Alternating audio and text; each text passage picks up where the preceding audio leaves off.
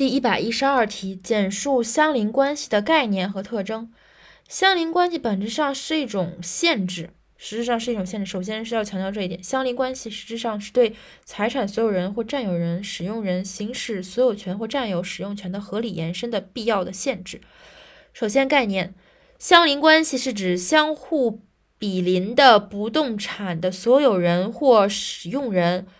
因对不动产行使所有权或使用权而发生的权利义务关系，相邻关系定性是一个权利义务关系。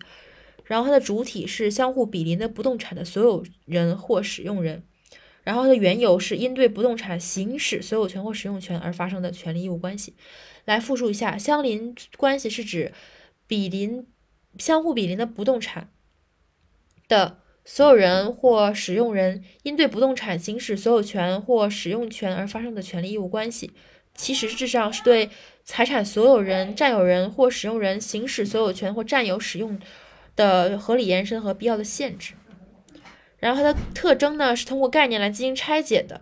它的拆解逻辑呢，首先就是主体，然后是内容，最后是一个条件。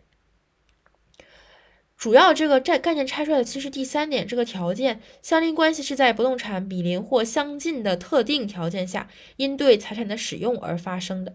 然后主体相邻关系总是发生在两个以上权利主体之间。然后内容相邻关系的内容是相邻人之间的权利义务。总结一下：一、相邻关系总是发生在两个以上权利主体之间的；二、相邻关系的内容是相邻人间的权利义务；三。条件相邻关系是在不动产比邻或相近的特定条件下，因对财产的使用而发生的。第一点，相邻关系总是发生在两个以上权利主体之间。第二点，内容相邻关系相相邻关系的内容是相邻人之间的权利义务关系。第三点，条件相邻关系是在不动产相邻或相近的条特定条件下，因使用财产而发生的。